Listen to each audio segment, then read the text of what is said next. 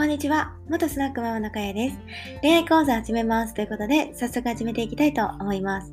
私はですね、過去に8年間スナックのママをし、その前は10年間スナックの、えー、スナックでバイトをしていました。その間、約4000人以上の方とお話しした経験があり、えー、いろいろな方と出会ってきて、えー、その中から皆さんに共有できることがあればと思い、音声発信の方をさせてもらってます。えー、今日はね、何を話そうかなと思ったんですが、運命の人についてお話をしていきたいなと思います。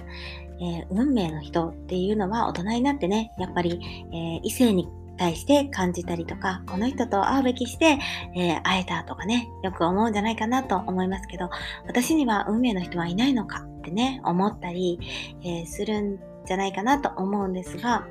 えこれはね、気づける力っていうのもあの大事かなと思います。えー、話がちょっとね、ずれるずれるというか、あの、例え話がちょっと分かりにくいかもしれないんですけど、私は過去に、え父親の借金があって、で、えー、スナックのオーナーになる決心をしたんですけども、その時にちょうどタイミングがあまり良くなくてですね、OL をえー、と半年ぐらい前にちょちょうど辞めてたんですね。で、また何か働こうとは思ってたんですけど、えっ、ー、と、とりあえずスナックのバイトで繋いでました。で、えー、就活しないとなーっていう感じだったんですね。で、えー、そうなので、あの、国金から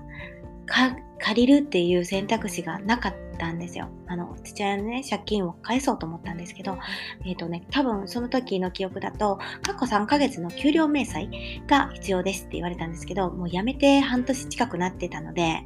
あら、これは借りれないし、どうやってお金を工面しようかなと思って、で、結局ですね、父親の、あの、一人はお姉さんと、えっ、ー、と、おじさんになるんですけど、私が当時会社員をしてた時の、えっ、ー、と、理事長でですね、えっ、と、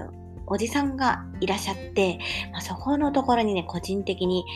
えー、借金を申し込んだっていうことなんですね。はい。で、えー、始められたんですけど、その人たちがいなかったらですね、私は、あの私、父親を、まあ、ありがた迷惑かもしれないですけど、その父親の借金をする、するじゃなくて、返すこともできなかったし、えー、まあ、いいタイミングでね、その父のおじさんっていうのが、えー、その会社の理事で入ってて知り合い出たっていうのもあるんですね。なので、人っていうのは案外こうピンチな時とか、その波に乗ってる時も、あの、自然と出会えてるような感じなのかなと思います。で、それに気づけるあのは、え、ー、と、健在に意識,、えー、意識とか、えー、潜在意識とか、いろいろね、あのあると思うんですけど、もともと自分がこうしたいと思ってるものとあの気づかないで何かしたいけどなんかそれが何だか分かんないみたいなこともあると思うんですけど私はまあ、えー、そうですね、うん、去年の12月とかは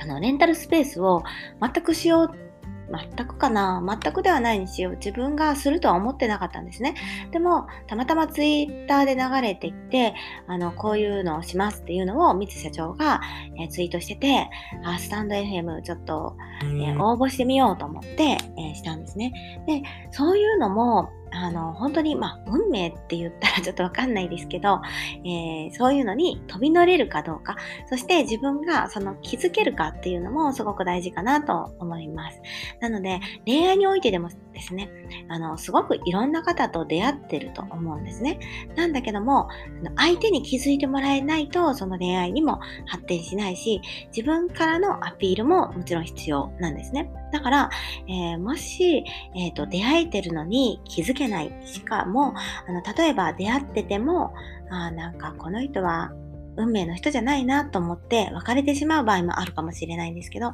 それもですね、えーなんて言うんですかな、この運命じゃなかったって、あの、思ってしまう。この人は自分の運命の人じゃなかったんだよってね、思ってしまうっていうのも、えー、どうなのかなと思います。